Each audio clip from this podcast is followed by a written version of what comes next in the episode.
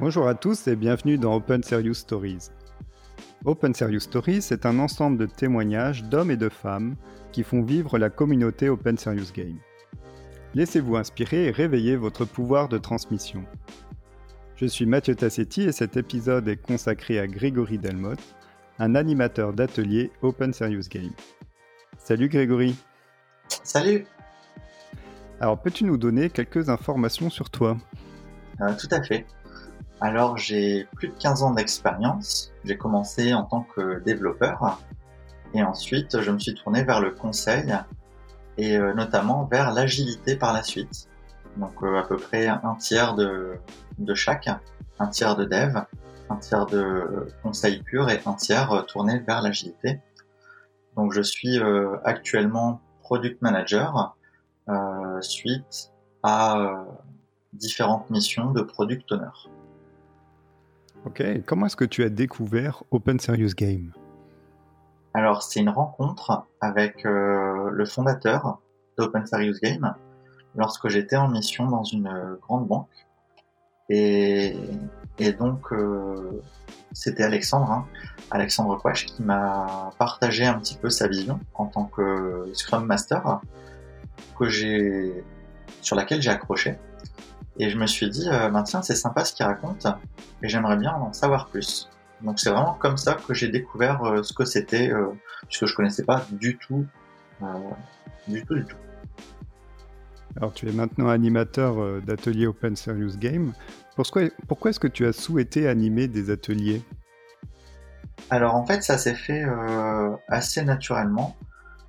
J'ai posé quelques questions ben, sur Open Serious Game, on m'a dit ben, j'ai un atelier qui va se faire euh, dans deux semaines. Si tu veux, tu peux venir. Euh, voici la date et l'adresse. Donc je me suis inscrit. J'y suis euh, allé. Et c'est vraiment comme ça que j'ai vu comment était animé un atelier. Et je me suis dit, en fait, étant moi-même animateur dans certaines réunions au niveau du travail, pourquoi je j'en ferais pas profiter et j'en profiterai pas pour animer des réunions Open Serious Game? Et du coup, ben, au lieu d'être euh, la personne qui vient voir, ben, la personne qui pourra justement mettre en lien les gens et euh, faire en sorte de créer des, interactions et, des synergies. Mhm. Et alors, y a-t-il une expérience d'animation que tu souhaites nous partager, un peu concrète?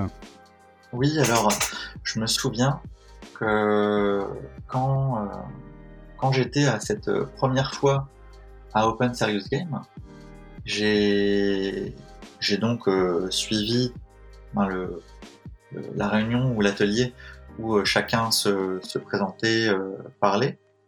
Et, et en fait, je suis arrivé dans, dans un groupe. C'était ma première fois que, que j'intégrais, enfin que je faisais une, une, une soirée animée Open Service Game. C'était en présentiel, hein, c'était avant le, le Covid. Et je suis arrivé dans un petit groupe de deux trois personnes parmi toute la salle. Et euh, la première question, c'était sur Open Serious Game et se placer à un niveau de est-ce qu'on connaît, euh, qu'est-ce que c'est, est-ce qu'on a déjà entendu parler? Et la personne qui avait le plus de connaissances expliquait un petit peu ce qu'il avait pour faire monter euh, le niveau des personnes qui ne connaissaient pas.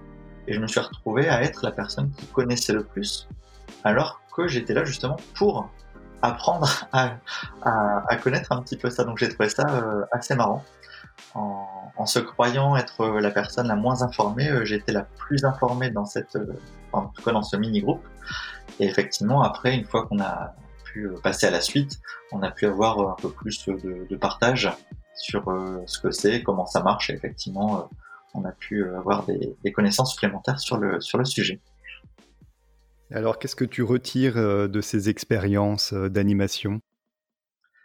Eh bien, je trouve que c'est vraiment bien dans le sens où on, apprend, on obtient des, on va dire des soft skills euh, supplémentaires, euh, même si on peut en avoir déjà en tant qu'animateur dans, le travail, parce qu'on est vraiment à l'écoute de ce que disent les gens et de pouvoir aussi distribuer la parole un peu à tout le monde. On n'est pas dans une réunion de travail, c'est quelque chose qui est ouvert et, sympa et fun.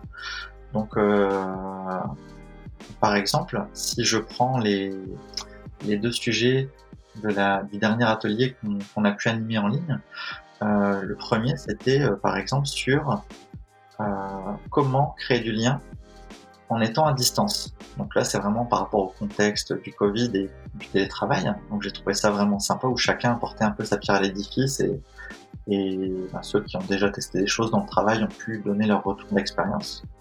Et le deuxième sujet qu'on a pu traiter aussi dans la soirée, c'était comment rendre euh, des événements ou des choses euh, plus accessibles aux personnes handicapées. Et je trouvais ça bien parce que même dans, dans la personne, enfin dans les personnes qui étaient présentes, il y a, y a une personne en fait qui a parlé du fait que euh, l'un de ses enfants euh, était dyslexique. Et du coup, moi, j'en suis venu à parler du fait que ma femme est auteur de livres un peu style Harry Potter, fantastique euh, avec de la magie, et qu'en fait, on a écouté beaucoup de gens autour de nous pour rendre les, livres plus accessibles, donc grossir les polices de caractère, espacer les lignes euh, dans, chaque livre. Et, j'ai trouvé ça touchant en fait de, voir que ce qu'on fait dans ces ateliers peut vraiment euh, permettre d'avancer sur énormément de sujets et notamment sur euh, des sujets tels que le, handicap. Je trouve ça vraiment bien et donc euh, ben, ça m'a ça m'a ça m'a donné un, coup de boost pour euh, pour continuer à, à animer ce type d'atelier et de soirée. Et, et, notamment à faire avancer les choses. Et, et, en tout cas la soirée était bien. On a pu euh, donner des, des, conseils par exemple sur des des comment rendre les événements accessibles. Euh, on avait pensé à faire euh, des enfin pour les pour les non voyants ou les malentendants on avait pensé à faire appel à des entreprises qui ont euh, une intelligence artificielle et euh, des, entreprises qui gèrent la partie justement euh, malentendant. Et au lieu de traduire en anglais ou dans une autre langue ce qui est dit en français, eh bien pourquoi ne pas permettre à faire en sorte que l'intelligence artificielle gère une animation 3D en faisant le langage des signes?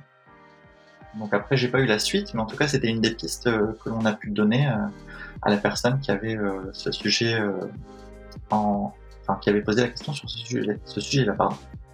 Voilà. As-tu des conseils à donner euh, pour euh, d'éventuels futurs animateurs? Euh, Oui, oui, tout à fait. Eh bien, le premier conseil, c'est de ne pas avoir peur et de se lancer. C'est assez simple comme conseil, mais c'est vraiment euh, de le faire et notamment euh, pouvoir commencer par exemple en tant que co-animateur, puisque j'ai commencé en tant que co-animateur, et après de passer animateur avec un co-animateur pour pouvoir euh, être épaulé. Et je trouve ça, euh, on va dire, bénéfique aussi bien à l'animateur qu'au co-animateur, parce qu'on a vraiment besoin l'un de l'autre pour faciliter les débats et aussi sur la partie technique. Donc ne pas avoir peur et, et se lancer. Super, bah, merci beaucoup Grégory. Merci Mathieu.